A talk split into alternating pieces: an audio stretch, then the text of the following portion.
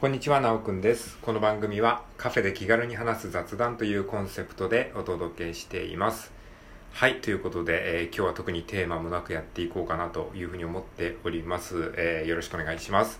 えーということで、今日はですね、8月2日、2022年の8月2日の火曜日でございます。え今日もね、めちゃくちゃ天気が良いです。そして気温はなんと、今天気予報アプリを見たら38度という風に出てましたね。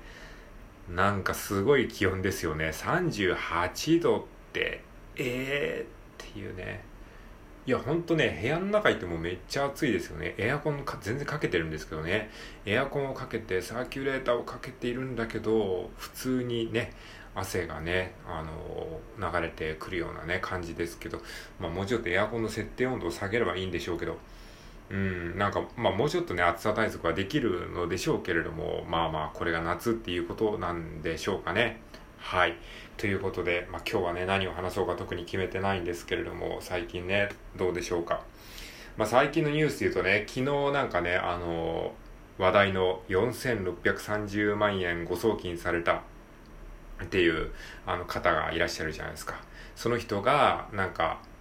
釈放？保釈？わかんないですけど、なんかこう出てきて、えーそれでなんかこう、警察署から出てきた時に、あの、すごい髪が、あの、長い髪がですね、こう風にふわーっとこう、えー揺れているとところとかね、結構あの、ネット上で話題になりましたけど。で、その後にね、ヒカルさんが、あの、YouTuber のヒカルさんが、えー、なんかホワイトナイトっていう形で、その方にお金を貸したみたいな感じで、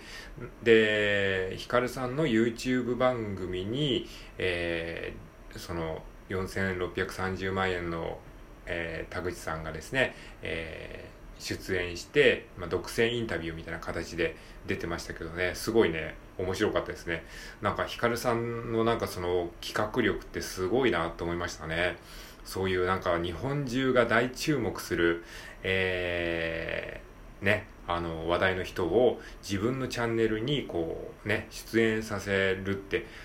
いや、なかなかね、そんなこと考えつかないし、考えついたとしてもなかなかね、やろうとは思わないですよね。それでもうす、もう数百万回の再生回数、昨日アップされて、すでに動画が数百万回ぐらい回ってたような、もう200万回いってたのかな？ちょっと、詳しいことはちょっとまだ、あの、正確には覚えてないですけど。いや、すごいなと思いましたね。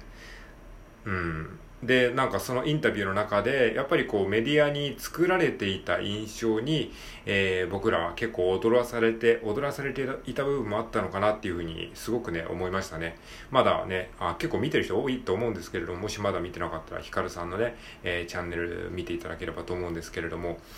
なんかそのね、あの、渦中の方が、まあ本人の言葉で、そういうなんか意図的なカットとかを、編集とかをされることなく、ちゃんと語れる場があるっていうのはすごいことだなって思ってね、やっぱ新しい時代の、こう、メディアのあり方っていうのをね、ヒカルさんが提示してくれたのかなとも思いましたし、やっぱりそういう中で、なかなかこうメディアに出るっていうのも勇気いることじゃないですか。あるだけね、世間から注目されてる中で。で、そういう中で断ることなく、ちゃんとヒカルさんの番組に、え出演して、自分の言葉でですね、あの、語れる範囲の中で、えーその思いを語ったっていうね、あの、田口さんにもね、本当に拍手を送りたいなっていうふうには個人的に思いましたね。うん、なんか本当に人生やり直せるし、そういうふうに助けてくれる人がいるんだなっていうことをなんかそこから僕は学ばせてもらいましたね。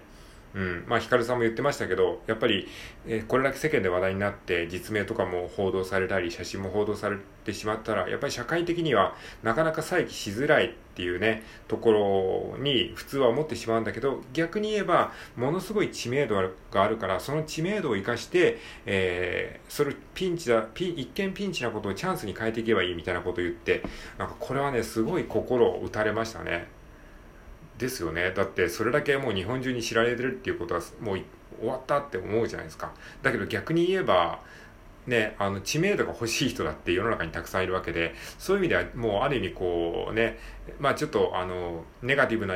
面とはいえ、知名度がね、日本に広まってるわけだから、それを活かして、まああの、もちろん反省すべきところは反省しつつ、それを活かして、えー再起するっていうね、そのピンチをチャンスに変えるマインドっていうのをね、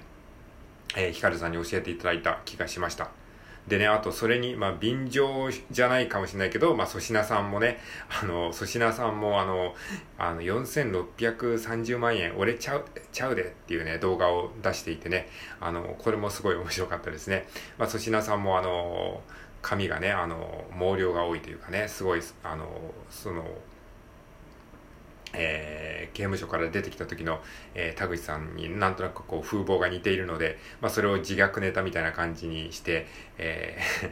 粗品さんが自分の髪にドライヤーを当てながら、えー、それをね、あの、ちょっと、あの、ネタにして動画を出してましたけど、なんかこういうのっていいですよね。えー、普通だったら世間、今までの流れだったらね、今までのその、一般的な常識的な考えからすると、そういうなんか、えー、まあ、犯罪者というとはちょっと言い過ぎかもしれないですけども、そういう世間から叩かれた人が、えー、こうね、あの、復帰しようとしてる時に、なんか、こう結構みんな叩くじゃないですか。だけどそういう中で、まあちょっといい意味で笑いにしたりとか、えー、助けてあげたりとか、発言の場を、えー、持たせようと、ね、あの、してくれる人が現れたりとかっていう、なんかすごくなんかあったかい、うん、こう、ムードを感じたんですよね。で、そのね、多分田口さん